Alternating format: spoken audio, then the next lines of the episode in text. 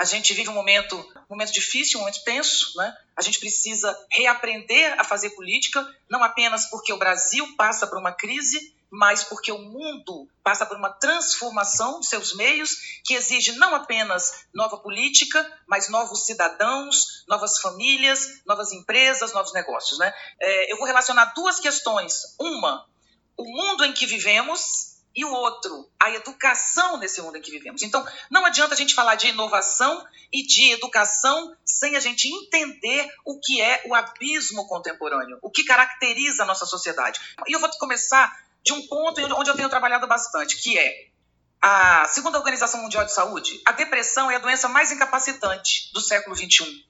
Ela incapacita o ser humano e os seus vizinhos, os seus amigos, a sua família. Tem um poder de contágio enorme a depressão. Mas não é só isso. O suicídio é a segunda razão de morte de jovens em todo o mundo há mais de 10 anos. Mas o mais importante de tudo isso, que é basicamente recente, é que o suicídio de crianças de 10 a 14 anos subiu 40% no Brasil nos últimos 10 anos, segundo o mapa da violência de 2017. O suicídio é a segunda razão de morte de jovens no mundo todo. No Brasil é a terceira não por uma boa razão, porque a segunda é o homicídio de jovens negros nas periferias das grandes cidades. Um verdadeiro genocídio da juventude negra. Isso é, é, é, a base de onde a gente parte, porque nós não podemos falar do nosso mundo, do mundo em que vivemos, sem partir de algo tão absurdo, porque crise a sociedade sempre teve. Sociedade e crise é a mesma coisa. Então por que nós estamos aqui falando de crise? É novidade? Sim, é novidade. Porque quando um corpo está em crise, ele está doente. Por exemplo, um órgão do seu corpo está doente. Isso te causa mal, você fica mal, você fica doente. Mas você tem todo o corpo lutando pela sua saúde. Quando todo o corpo está doente, você está próximo de uma falência dos órgãos, está próximo da morte. O que nós vivemos no mundo hoje não é uma crise isolada, não é uma crise econômica, social, é uma crise generalizada. Em todas as instituições há uma crise. E é disso que eu quero falar nós vivemos, na verdade, uma transição de modelos. Nós tínhamos um mundo localizado de um determinado modo e nós temos hoje um outro mundo que se configura. Como que, eu, que, que imagem eu uso para a gente poder entender isso? É mais ou menos como se tivéssemos diante de nós um prédio em ruínas, mas ele é a cara de um prédio em construção. Essa frase é muito antiga. Nada se parece mais com um prédio em ruínas do que um prédio em construção. Isso nós temos hoje na nossa sociedade. Essa transformação de uma sociedade para outra é o que nós vivemos: prédio em ruínas e prédio em construção mas nós estamos exatamente na transição. Nós estamos no meio de um modelo para outro. O modelo novo já está configurado. Ele já está lá mostrando a cara dele, mas a gente não vislumbra ele claramente. A gente vislumbra o que desaba. Né? Todos os dias algo desaba diante de nós. Nós temos uma crise de instituições, por exemplo, né? de credibilidade. Eu estou falando do Brasil porque todos nós aqui temos clareza disso, mas isso se aplica a qualquer parte do mundo. Inclusive por quê? Para vocês é, terem isso como um ânimo. Né? Mas tenham clareza de que nós somos o primeiro país a sofrer uma desintegração generalizada, mas nós seremos o primeiro a sair dela. Porque fomos o primeiro a entrar, eu espero que sejamos o primeiro a sair. E que a gente possa, ao sair desse buraco, é, apontar saídas para o mundo. A gente sabe que o, que o que move o mundo é o conhecimento, é o pensamento. Então, se a gente aprender com essa crise, entender essa crise, nós vamos liderar, nós vamos conseguir propor. Ele está indo adiante, ele não está no prédio de ruínas. Quando a gente discute economia criativa, a gente está lançando adiante uma possibilidade, ou seja, o que está diante de nós, o que a gente vislumbra. Alguém falou do fim do mundo, fim do mundo já passou, vamos começar de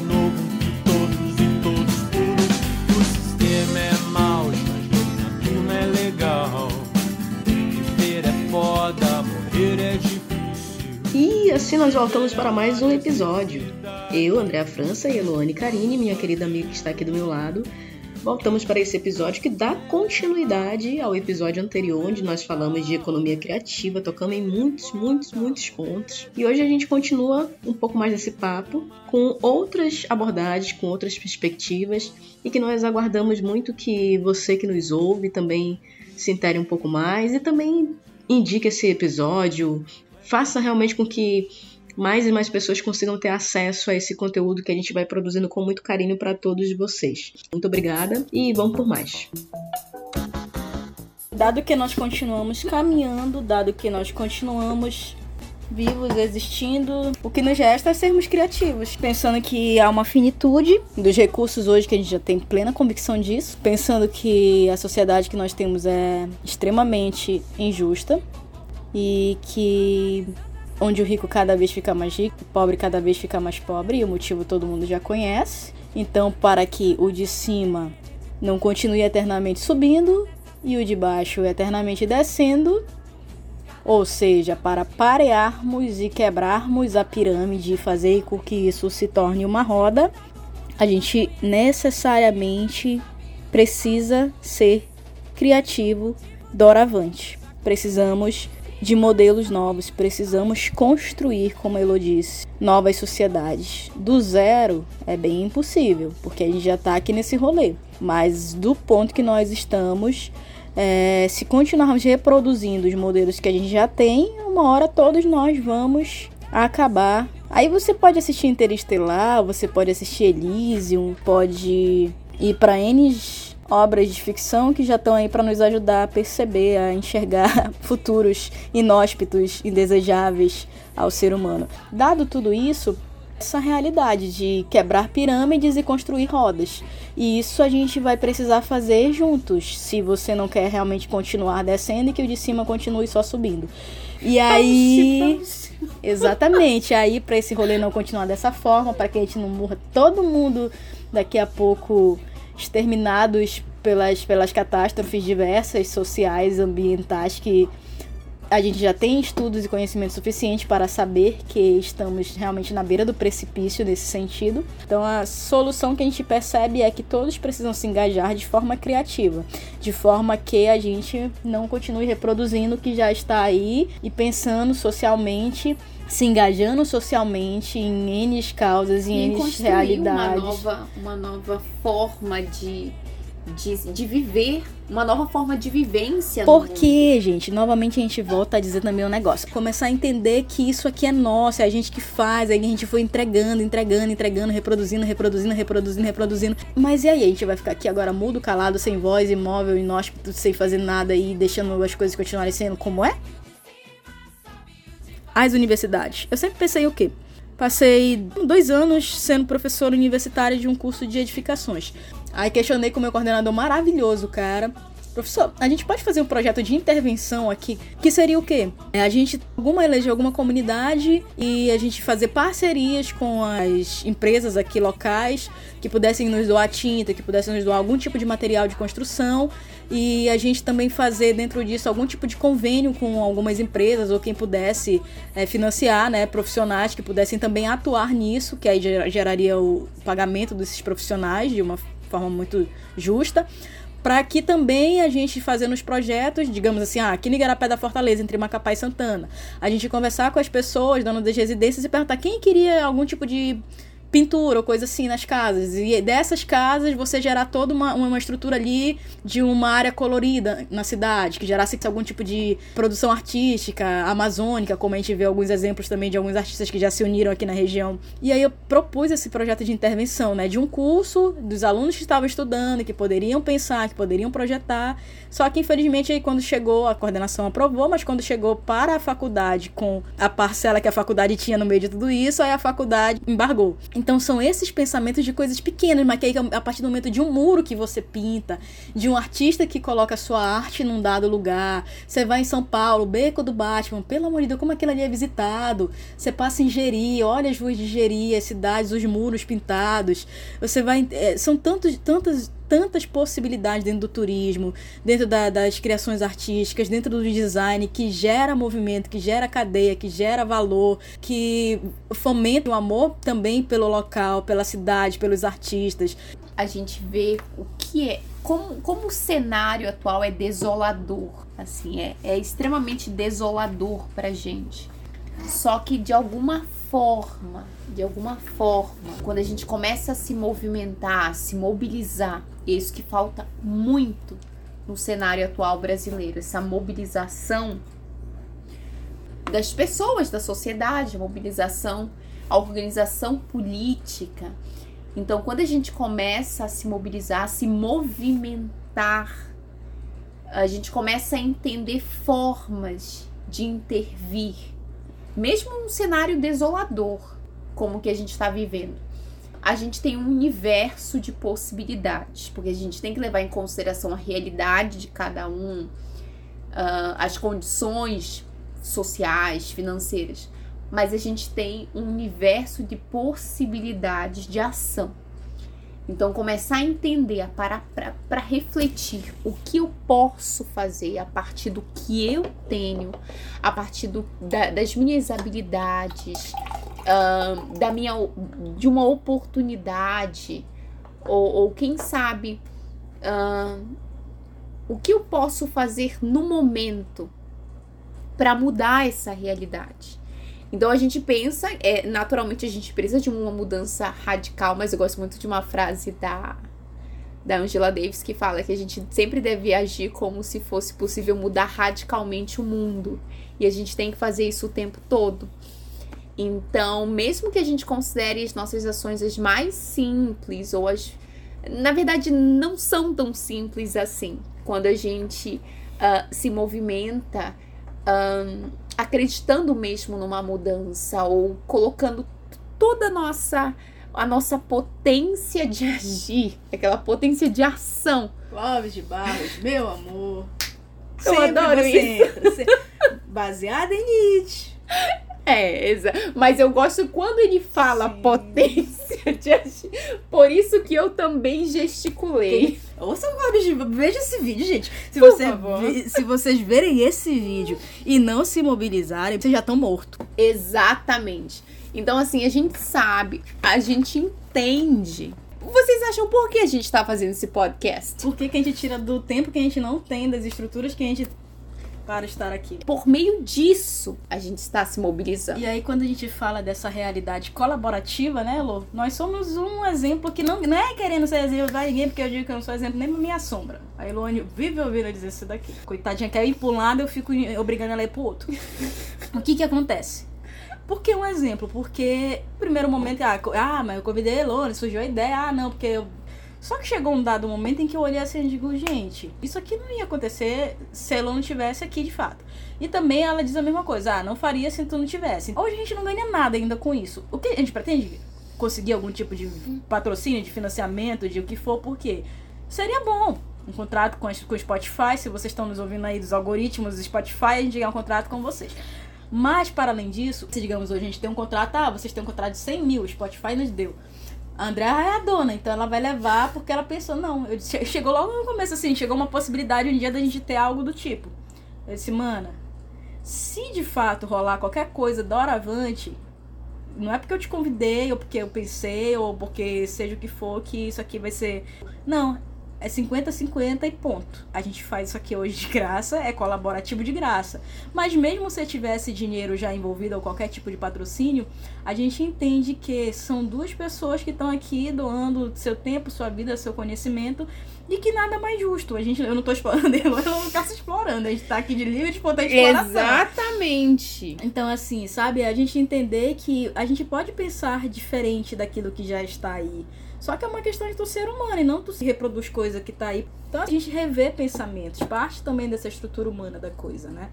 E a partir daí, como a Elo disse, a gente pensar nas N possibilidades que estão ao nosso alcance e mais ainda diga, cobrar das, da, da, daqueles que são os chamados nossos representantes que estão aí, muitos deles só ganhando dinheiro às nossas custas, porque não propõe nada, não pensa nada, não projeta nada e era o que eles deveriam estar 24 horas pensando como gerar novos empregos, como fazer com que esse pessoal todo que está saindo das universidades consiga, de alguma forma, beneficiar a sociedade com os seus cursos, com os seus conhecimentos. Como é, fazer com que a gente consiga mais financiamento para que tenham mais pesquisadores, para que tenham mais institutos promovendo pesquisa, promovendo o entendimento de como que eu uso o caroço do açaí, como que eu reuso coisa X, como que eu trago para cá alguma cooperativa, alguma indústria que realmente vai me ajudar a não mais estar tá desperdiçando, que recicle as coisas. Aí eu vou lá no meu TCC. Resíduos sólidos. A lei diz, desde 2014, era pra gente estar tá reciclando tudo, que não é a solução do mundo, não era pra ser reciclagem, não. Cara, eu tenho uma dor de olhar pro meu lixeiro e ver tanto de matéria-prima que vai para ali. Sério, Lu, eu não sei se tu pai, mas sério. Sim. Eu sou uma pessoa que toda vez que eu descarto alguma coisa assim, parece Saber que é um pedaço não tem fora. Pe- É é, um pedaço de mim, me dói demais, assim. Olhar pra coisa que é, é nature, pedaço de natureza, que é totalmente útil ainda, que- e a gente não sabe que destino vai ter além de estar embaixo da terra. É porque essa aqui é a questão. Não deve haver outro destino porque é preciso consumir. Então Exatamente. é preciso produzir mais coisas. Exatamente. Então tu não vai beber cerveja se não produzir cerveja. Não, mas eu vou pensar e vou chamar essa galera dessas universidades, engenheiro. Vamos fazer é um design. tanque pra geral aqui. Então, galera, Tanque no bairro, compartilhado. no Então, já tem Todo mundo Olha, vai lá, Aparecida. o copo. Eu, eu sou uma pessoa que odeio essa ideia de descartável. Nome descartável. Então, Tem as seções nas lojas de descartáveis. Então aquelas coisas foram produzidas para serem descartadas. Qual o sentido? Qual a lógica da gente continuar mantendo isso na vida do mundo, desperdiçando, tirando natureza, meus amigos? Qual o sentido? Então, toda a nossa indignação de design também entra no meio disso aqui, porque a gente pensa que não é uma pra ser assim. Ah, mas aí então eu quero continuar bebendo a minha cerveja. Olha, no Amapá não tem, mas tipo, tem lugares aí, eh, por exemplo, Aparecida. Tem um amigo que mora lá, aí vamos, vamos comprar cerveja, vamos, mano. Aí a gente pega os casquinhos como antigamente, vai lá no cantinho na vendinha e toda vendinha de canto de esquina continua vendendo com casquinho, com casco. Mas por que, que a gente aboliu isso? Por que, que num dado momento começaram a pegar tudo quanto é tipo de long neck e tu joga no lixo depois? Porque aqui no, no Amapá, talvez na tua cidade que você esteja ouvindo isso que não seja no Amapá, você pode ter um processo diferente do nosso já bem melhor. Ou pode ser que leve para uma indústria que faça o reuso, Deixe que for. Exato. Mas aqui não. E o nosso descarte aqui ainda é um descarte que vai para aterro sanitário. Nos dói. Então, são em todos os processos, em todos os cantos, em todas as hum, estruturas que você pensar, existem novas formas de a gente tentar entender novas possibilidades das coisas que não foram sendo jogadas pra gente, foram sendo introduzidas e toma isso aqui, consome isso aqui, faz isso aqui. Inclusive, justamente, a gente já falou, inclusive, da nossa produção de podcast. É uma das coisas que também a gente pensa no meio dessa cadeia toda. Ah, por que, que a gente vai ficar colocando 25 podcasts numa semana só? Então a gente dá o tempo, a gente pensa, a gente entende, é isso mesmo, vai falar disso, não vai, vai colocar quando, vamos estruturar nossa vida, não vamos nos perder no meio desse rolê. Então, assim, em tudo, gente, a gente é chamado a ter uma criticidade e por isso a gente vai daí cobrar de quem a gente colocar lá como responsável para gerir essa coisa toda, para estruturar essa coisa toda. Você que tem seu conhecimento na sua área, vai tentar dizer, olha, bicho, isso aqui tá certo mesmo pensar por essa forma? Esse seu prefeito vai lá cobrar, comente, atazane a vida dele, faça ele repensar. Tem um monte de gente por aí, gente, que não tem acesso a um livro, não tem acesso a um curso básico de informática, não tem acesso a uma internet, não tem acesso a estar ouvindo um podcast, a estar pegando uma revistinha para poder introduzir tudo aquilo que a gente já falou aqui também nesses episódios. De conhecimento que liberta, de conhecimento que modifica pensamento. Tem gente que não tem acesso a nada disso. Por que, que político não tá pensando em vou chamar o pessoal que saiu do curso X, saiu do curso Y, para estar tá levando curso de dança, curso de teatro, curso de o que for para dentro de cada bairro, para dentro de cada comunidade, biblioteca itinerante. E aí tu faz um bibliotecário que tá sem a função no mercado, que tá querendo ser Uber, o cara ir realmente trabalhar dentro da sua profissão e ser valorizado na sua profissão. Aí o cara que tá formou em design, mas vai ser o cara que tá projetando só dentro de um de uma empresa de imóveis planejados ou coisa assim só para os ricos? Por que, que esse design não está repensando outras possibilidades que a gente sabe que toda essa estrutura a gente consegue repensar junto com outros profissionais, profissionais de outras áreas. E aí você está dentro de cada comunidade olhando a estrutura daquele bairro, olhando aquilo que aquele bairro tem de potencial, como eu digo, Santana, tava brincando esse dia desse. Qual é o potencial de Santana? E comecei a brincar. Santana foi feita para ter quatro carnavais por ano. Por que você não investe realmente em Santana ser a cidade, entre outras coisas, óbvio, mas um carnaval que realmente traz o público de Macapá, as festas que a gente já falou em todo um rolê cultural que a Elo colocou aqui. Acabar com essa história de achar que cultura é uma coisa extraordinária. Cultura é ordinária, cultura é igual a feijão com arroz, é necessidade básica. Tem que estar na mesa, tem que estar na cesta básica de todo mundo. E para isso é preciso que haja assim ainda uma conscientização muito grande, porque muita gente, inclusive muitos dos governantes, acham que a cultura é uma coisa excepcional. A responsabilidade com a cultura é a responsabilidade com sua própria vida, porque tudo é cultura toda a acumulação de um povo, tudo isso é cultura. Tanto é que a gente fala da cultura política, a gente fala da cultura científica, a gente fala da cultura religiosa, a gente fala. Tudo é cultura. Tudo isso, gente, é forma de pensar o movimento das comunidades, das sociedades, dos povos, e valorizar aquilo que é seu, os seus potenciais, e fazer com que dentro disso a comunidade se encontre. Aí eu vou lá no Bauman que o Bauman diz que um dos pontos também dessa estrutura que a gente foi introduzido é fazer com que a gente não se encontre mais como comunidade, como sociedade. As próprias praças sendo projetadas com um banquinho no meio de um sol desgraçado com um monte de concreto do lado.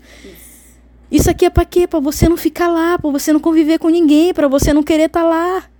A gente sai por aí, o que mais a gente vê hoje em dia são as praças assim, um banco no meio do sol, nenhuma árvore. O próprio espaço não, é, não existe, né? Porque se a gente pensar, o espaço surge com a interação das pessoas, com a interação das pessoas com outras pessoas e com o ambiente. Aquilo ali é só a paisagem de um lugar, não é um espaço, sabe, de convívio. Então, quando a gente pensa, por exemplo, Uh, a gente pode até já partir para um, a questão das cidades amazônicas para trazer um pouco para nossa para nossa realidade. Eu até mencionei uh, bem no início do, desse episódio sobre, sobre os trabalhos do professor Sancler, que fala sobre as cidades amazônicas. Quando a gente pensa uh, quais seriam as nossas ações, como pensar uh, os, os espaços urbanos, as interações, a forma como a gente pode agir para criar movimento, para criar ideias. Ali a gente tem que entender que existe toda uma, todo, novamente, a. Eu sempre pontuo as trajetórias históricas, que são extremamente importantes para a gente entender o que é hoje o mundo e o que pode ser, porque a história tende a se repetir. Então a gente tem que sempre ter em mente com essas trajetórias. Então, uh, como a gente pode começar, assim, a partir do que, do que a André acabou de, de enfatizar, como a gente com, pode começar a refletir sobre a nossa realidade, sobre a economia criativa associada ao contexto amazônico, ao contexto amapaense, como entender as estratégias possíveis, né? Então é importante a gente começar a entender as dinâmicas econômicas e sociais das cidades amazônicas de uma forma ampla. E o professor Sancler descreve ti, é, tipos ideais, mas não excludentes, do que seria a formação das cidades amazônicas. As cidades na floresta e as cidades da floresta, que são conceitos indissociáveis do nosso ordenamento territorial. Então, as cidades na floresta uh, qualificam os núcleos urbanos criados para atender aos grandes projetos econômicos. Inclusive, a Andrea mencionou mais cedo uh, Serra do Navio. É a entrada do, do Parque Nacional das Montanhas do Tumucumá, que falamos também em outro episódio sobre essa região. E uh, esses projetos foram implantados essencialmente é, na região a partir da década de 1960. Então, nós temos as company towns, ou cidades-empresa, empresas, como na Fordlândia, no Pará. Uh, nós temos ainda Monte Dourado, ali na região do Pará-Amapá, uh, com o projeto Jari. Ou seja, são cidades articuladas para demandas externas à região fazendo com que o ecossistema florestal tenha pouca integração aos valores da vida urbana, porque simplesmente esses espaços foram jogados ali, estruturados de acordo uh, com demandas econômicas, com aquilo que era externo ao espaço. E ele é visto como cenário de exploração econômica, exploração madeireira, de minério, de espécies vegetais, animais, para o turismo e para outras atividades que envolvam ali o espaço. Já as cidades na floresta, eram predominantes na região até a década de 60 e apresentam características de pequenas cidades associadas à circulação fluvial e com fortes elos em relação à dinâmica da natureza e à vida rural não moderna. Então a gente pode dizer que essas cidades um, estabeleceram densas articulações com os entornos, com as localidades, quase que surgiram de forma espontânea, como vilas, povoados, comunidades ribeirinhas. E ainda que muitas cidades venham perdendo essas características, elas não desapareceram efetivamente e ainda definem particularidades de algumas regiões da Amazônia. Então, por que entender essas dinâmicas uh, dos núcleos urbanos aqui uh, da Amazônia? Porque a partir disso a gente começa a visualizar a complexidade do que é a vida urbana, do que é a vida nas cidades amazônicas, a sua integração, o seu diálogo com os espaços rurais, os enraizamentos socioeconômicos.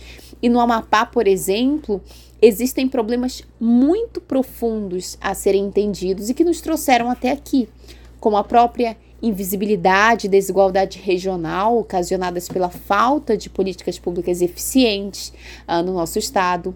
Na sua história econômica recente, é um estado marcado por um sistema de exploração mineral e vegetal característico uh, da história de exploração na Amazônia por meio da garimpagem de ouro, que se intensificou no estado desde o século XIX uh, e depois a extração industrial de manganês, a implantação dos, proje dos projetos de modernização econômica que serviram para a grilagem de terras e a instauração da expansão capitalista na região.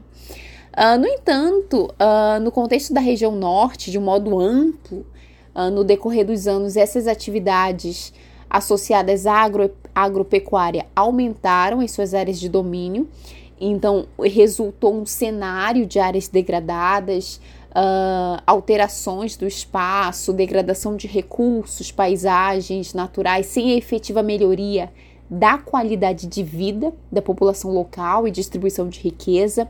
E esse cenário se estende para violência rural, grilagem de terras, relações de trabalho, uh, biopirataria, forma como as cidades amazônicas foram sendo configuradas. Então, é perceptível a, o, o movimento de problemáticas existentes desde então. E no que, no que tange ao Amapá, existem diversos aspectos que devem ser ressaltados e merecem a nossa atenção quando pensamos em soluções efetivas daquilo que chamamos de desenvolvimento sustentável. É por isso que, frente a todo esse contexto, a gente se pergunta, né, de onde partir que soluções podemos pensar para o Estado, uh, economias, uh, o que a gente pode entender a partir disso. Eu acredito que Andréia e eu já tenhamos introduzido uma série, introduzido uma série de, de... Se quiserem me pagar, eu continuo, senão de questões. Vou só cobrar das assembleias, das câmaras, porque, sinceramente. Então, esse entendimento final do, que, do entendimento do que seriam as trajetórias históricas é para a gente é, ver a, a partir de onde a gente pode começar a pensar assim o que seria uma solução uh, para nossa economia, para as nossas economias. Nós mencionamos aqui uh, a, econo a, economia urbana, rural, cadeias produtivas, agroecologia, a economia verde. Tá levando em conta o que se passa com o ser humano. Não há Brasil sem ser humano. Não há Brasil sem o povo brasileiro. E, e eles estão querendo transformar o Brasil numa empresa que pode demitir empregados para enxugar a sua economia privada, particular. Brasil é uma nação e a sua economia é uma economia pública só tem razão de ser se se destina a trazer o bem-estar do ser humano, trazer o pleno emprego, trazer a garantia de vida para todo mundo. Não adianta ter economia aqui sem déficit público, economia equilibrada, moeda estável, se a maioria do povo brasileiro está morrendo de fome. Para que, que serve isso? E tudo isso está dentro do que seria esse entendimento de economia criativa. E quando a gente começou a, a, pensar, a visualizar esse episódio, é curioso, porque quando, a gente, quando eu, eu comecei a, a, a refletir, né, o que falar nesse episódio, eu surgi com uma pergunta. Inclusive, nosso, esse episódio aqui deixou minha cabeça fervilhando. Quando eu comecei a pensar a respeito da economia criativa, me veio, na verdade, à cabeça uma pergunta que foi o que nós colocamos no final do que seria toda a discussão, né? De que forma podemos transformar o espaço amazônico como fronteira econômica de expansão do modo capitalista de produção em formas e conteúdos diferenciados de desenvolvimento econômico. Eu tenho uma sugestão. A Amazônia tem um potencial, para mim, mais que qualquer outra região do mundo, turístico. Só que, óbvio, tem muita coisa além, não é só isso, mas eu sempre vou olhar para esse potencial, porque a gente sai daqui e vai ver prédio velho lá na Europa. A gente sai daqui e vai ver o fruto do roubo do Império Europeu em tudo quanto é canto erguido lá, dentro de museu, dentro de praça, dentro de igreja, dentro de tudo que tá lá. Em resumo do rolê, de uma forma muito óbvia, é isso. A gente, é só esses dias, sem brincadeira agora. Nos últimos três meses, acho que vi cerca de sete ou oito amigos meus de Instagram fazer aquele tour geral ali dos países europeus. Mas não vi nenhum vindo pra Amazônia. Inclusive, vi os da Amazônia indo pra lá. E esse mesmo da Amazônia que foi pra lá ainda disse assim: nunca entrei aqui no Teatro Amazonas. Ou seja, uma pessoa que anda por tudo quanto é canto de, do mundo, mas não valoriza o que é seu, que a gente bate toda hora nisso desde o primeiro episódio. Então a gente tem esse menosprezo gigante quando a gente diz, ah, mas isso não me pertence, na fala que eu dizia ainda agora, ah, mas eu não, não sou alcançado por essa economia criativa, meu amigo, que a gente tem tantas coisas boas e aí... A gente pode mencionar o episódio de cultura popular e Cultura folclore, popular, onde a gente sempre. menciona algumas expressões da cultura do norte. E que, assim, nos país. orgulham demais, nos orgulham absurdamente, sabe? E que eu digo assim, quando, quando eu falo disso, eu falo de forma muito séria, né? Que eu sempre digo, eu tenho muita vontade de rodar o Brasil inteiro, de conhecer o Brasil inteiro, porque eu gosto muito de viajar mesmo e gosto de apreciar essas coisas que a gente consegue enxergar nas outras cidades, as culturas, os povos, as pessoas e aprender, enfim. É, só que nisso eu percebi também que, além de tudo isso, é, a- os acessos na Amazônia são muito complicados, ainda são muito difíceis, ainda não existe redes articuladas, ainda não existe muita coisa do que poderia, quando a gente está falando aqui, de pensar políticas públicas para desenvolver economia criativa, é pensar toda essa cadeia. E isso tudo tão articulado com todos os atores dessas cadeias. Então é urgente, na minha concepção, que a gente comece a realmente olhar para a Amazônia com esse potencial do ecoturismo, obviamente não é o turismo a qualquer modo, a qualquer custo. Aí entra de todo um pensamento mais do que nunca de entender aquilo que Elo dizia lá no início, né, de a gente perceber que a gente não pode esgotar também, é, seja o que for que a gente for pensar dentro de qualquer ramo que a gente colocou aqui das, das atividades que estão ligadas à economia criativa. Mas olhar para esse potencial que a gente tem na Amazônia e fazer com que dentro desse rolê todo, tudo que é nosso consiga ser de fato o mais amplamente possível, mais. Aí eu sempre vou colocar também, eu sou uma pessoa que gosta muito da doçura das coisas, eu não vou fugir disso.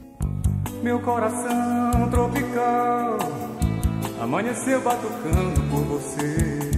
Eu não sou anormal aqui no outro lado do Brasil. Não é impor nada de forma abrupta, colocar de uma forma impositiva. Eu gosto que as coisas alcancem os afetos justos. E por isso eu vou sempre dizer assim, valorizar, a gente ter o encanto, que a gente é uma das palavras acho que a gente mais usa nesse podcast, os encantamentos, provocar os encantamentos justos. Para que Isso que impulsiona a ação, não, né? e isso que é muito humano, né, Lu? Demasiado humano. Assim, da gente se encantar, da gente ter o desejo, a vitalidade, construir as potências, as bases que sejam potentes, não só para fomento de economia, de o dinheiro tá gerando, mas porque são pessoas, são vidas, são histórias, são laços, são quando Elo postava esse fim de semana as louceiras e que a gente são tantas, tantas, tantas coisas que tem no Sim. meio de tudo isso e a gente saber fazer com que isso seja enxergado, seja potencializado, seja valorizado, as pessoas entendam tudo que tem por trás daquilo e não só consumam. A questão toda é essa, a gente poder entender que se você quer realmente consumir o que for, mas assim, ter um entendimento do porquê, de como, de isso tem, isso é ilimitado, ou tem limite, ou e inclusive justamente o turismo. Então, assim, acho que pra mim a Amazônia tem esse potencial turístico de ecoturismo também muito grande, além das outras realidades que a gente sabe que é a maior biodiversidade, então tem como algumas questões a gente está fazendo um, uma forma de manuseio, de É um condução, né? Exato. aqui. Para que as coisas aconteçam de uma forma Uhum. potente. E falo por mim, é a região que eu menos conheço. Eu conheço só dois estados da. Ma- Passei por Tocantins, mas só de passagem mesmo, assim. Então eu não considero que eu tenha ido a Tocantins. Então é só Amapá e Pará. Então a região que eu menos conheço é a minha. Tô aqui na agenda para com urgência dar um rolê por- pelo Amazonas, o estado, né? E alguns locais, obviamente, específicos. Então, para mim, passa, né? Por isso aí. Inclusive, o Amapá, quando tem 70% das suas terras preservadas, aí eu vou. Volto sempre também num carinha que tá bem aqui na minha estante, Aldous Huxley. Admirável Mundo Novo. Em Admirável Mundo Novo, todo mundo novo é projetado. As pessoas são criadas geneticamente em laboratório e resta só um pedacinho, uma pontinha num dado canto que eu acho que seria na região mais ou menos do Canadá, que seria mais ou menos como o mundo que a gente tem hoje ainda, né? A nossa Sim. sociedade de hoje. E nisso, é, esse, esse, tipo, como se fosse essa ilhazinha que existe lá, o resquício da terra do passado que somos nós hoje, é, seria meio que um lugar que as pessoas quase que não têm acesso, mas mais alguns estudiosos vão ali vez por outra, porque eles não querem que essa sociedade nova conheça como era a antiga, os modos antigos. Sim. Pra não pensarem demais e não quererem dizer por que, que a gente tá vivendo essa merda aqui dessa Pra forma não hoje. se questionarem, né? E aí lá tem um cara que vive, que é o John, e que inclusive ele tem um livro do Shakespeare, que é, eu acho que é um dos últimos exe- exemplares de livros que existem no mundo. E esse- o John, é, é- ele chamou ele de selvagem. Então, assim, tipo, não existe mais seres humanos normais. Ele era o único do- dos últimos seres humanos nascido do ventre realmente de uma mãe, biologicamente. E aí o John era chamado de selvagem. Então, assim, eu, eu olho esse, esse rolê todo de economia criativa nesse sentido de dizer eu não quero que o nosso mundo seja dominado por tecnologias, por pensamentos, por conhecimentos maquiavélicos de pessoas que manipulam e a, a ciência hoje para em favor anti-humanos e que a gente chegue num ponto de uma sociedade no futuro que realmente seja aquilo, né? Ah, é quem pagou mais vai ter o filho da forma que quer, perfeito, vai ter uma sociedade perfeita para ser aos seus moldes e aqueles que pagaram menos vão sucumbir, vão desaparecer. E aí o John vem como esse exemplo do cara que viveu e que ficou. E que eu digo que hoje talvez a Amazônia seja esse exemplo, né? Daqueles que na- mais naturais, quando chamam os nossos indígenas de selvagens, foram aqueles que ficaram preservando aquilo que de fato ainda era uma forma mais biologicamente, de uma cosmologia mais unida com a Terra, que estão aqui ainda hoje, que às vezes a gente quer exterminar, como o John também estava lá para lembrar um- uma forma de vida que ainda existiu. E eu acho que a gente no futuro talvez possa atender para isso, né? Nunca descarto, né? O Yuval em Homo Deus, ele vai mostrando um pouco disso também. E, enfim, para mim é isso, assim, a gente olhar para a Amazônia, quando eu falo de quando a gente fala de Amazônia, como esse potencial do meu estado tá 70% preservado que continue, deixa preservado, deixa a Amazônia aqui, ah, mas tá ali o ouro, tá o minério, tá? Não, não é por aí. Né? Vocês já exploraram o resto do mundo, já destruíram o resto do mundo. Pratilo, fala mais aí, responde essa pergunta. Eu acredito que o primeiro, o primeiro passo é, é buscar o que seria a memória biocultural da região. Assim, o que é, o que é a memória biocultural da região? A memória biocultural nada mais é do que como se estabeleceu a relação entre os grupos humanos e a natureza, os ecossistemas que compõem o bioma amazônico. Eu acredito que a partir disso a gente consegue uh, ter em mente quais os próximos passos, quais as nossas inspirações, inspirações, direcionamentos, porque essa restauração da memória biocultural é uma forma da gente entender as bases das nossas ações, das nossas ações no presente e no futuro. E, de uma forma geral, uh, em termos práticos, na verdade, trabalhar questões como o desenvolvimento endógeno, uh, a trajetória tecnológica, a Andrea mencionou um pouco sobre como utilizar essa capacidade científica, tecnológica, uh, mas associando também a nossa realidade, uh, as cadeias produtivas que são muito características aqui na região. A gente tem que sempre lembrar que existe uma Amazônia rural e uma Amazônia urbana. Então, como interligar essas Amazônias por meio dessas cadeias produtivas, arranjos, sistemas produtivos, as diferentes formas de economias. A gente tem, a gente sempre leva para o plural todos os temas, todos os conceitos trabalhados aqui. Então, nada mais, nada melhor do que entender que existem economias. Quais são elas? Quais as possibilidades? Como elas devem se é, instaurar aqui? Uh, as economias locais. Lembrando que quando a gente fala é, de economias locais, uh, diferentes a, a própria economia verde, bioeconomia, nós estamos falando também de economia criativa, que essa criação, essa é, esse ato de criação por meio da nossa realidade, dos problemas que se apresentam. Uma das dos primeiros aprendizados que eu tive no design e que coincidiu com a ciência, por isso que é, eu consegui associar perfeitamente o, o que é o campo do design, o que é a pesquisa científica, é entender que a gente deve olhar para a nossa realidade e ver qual é o problema que se apresenta. É a partir disso, dessa pergunta, qual o problema que se apresenta, que a gente deve agir. Então, quando a gente começa a se perguntar, olhar o nosso entorno, olhar o nosso redor, tudo bem que a gente tem uma estrutura bem maior que precisa ser pensada, mas quando a gente começa a pensar ao nosso redor, a nossa realidade, qual é o problema que se apresenta, a gente começa a entender quais são uh, as alternativas, como a gente pode agir, como a gente pode. Uh, uh, como a gente pode agir. Gosto muito dessa palavra. Agir a respeito é o disso. O pulo do gato é ação. Exatamente. Você quer saber o pulo do gato da vida para qualquer coisa? É agir, é ação. Mas óbvio, depois que você planejou e se a coisa não saiu por qualquer motivo que seja, de acordo com o planejamento, você vai rever a estrutura daquilo, mas nunca vai parar só no pensamento, nunca vai parar só no papel e no planejamento. A gente vai pôr em ação as coisas. É isso. Por hora é isso. Eu fiquei muito feliz de ter assim comentado muitas coisas aqui hoje, inclusive pulamos muitas questões uh, do que nós tínhamos planejado, mas isso não é ruim. Na verdade, foi algo muito mais aprofundado do que eu imaginei, algo muito mais aprofundado. E a gente trouxe questões basilares aqui para refletir e que nós ainda estamos construindo também.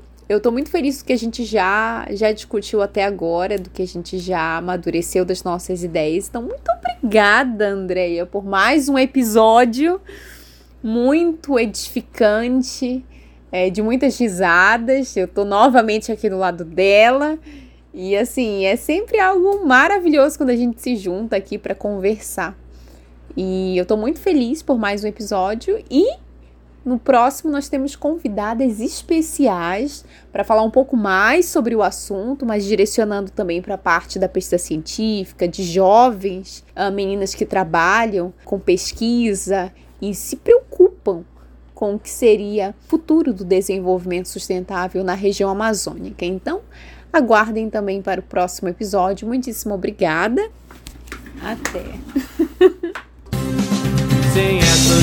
Estou sozinho, somos muito mais que isso. Somos pinguim, somos golfinho, homem, sereia beija-flor. Leão, leoa e leão marinho. Eu preciso, quero ter carinho, liberdade, respeito. Chega de opressão.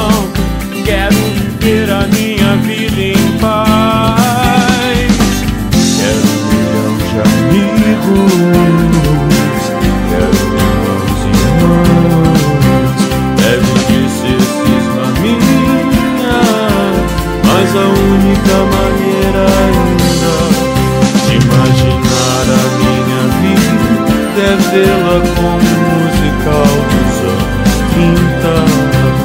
E no meio de uma depressão Te ver e ter beleza e fantasia E hoje entendi Como é que se diz eu te amo? E hoje entendi Como é que se diz eu te amo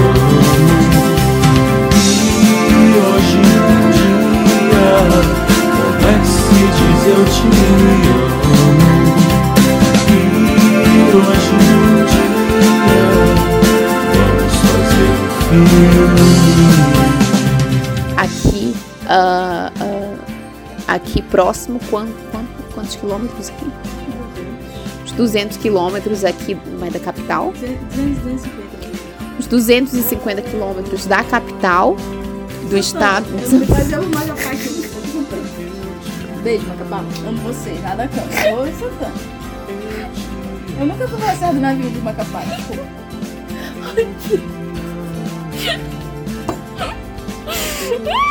Tá Vamos lá. saindo lá da Polícia Rodoviária Federal, tá, uns 200 e pouquinho, de qualquer forma. Tá. Beijo.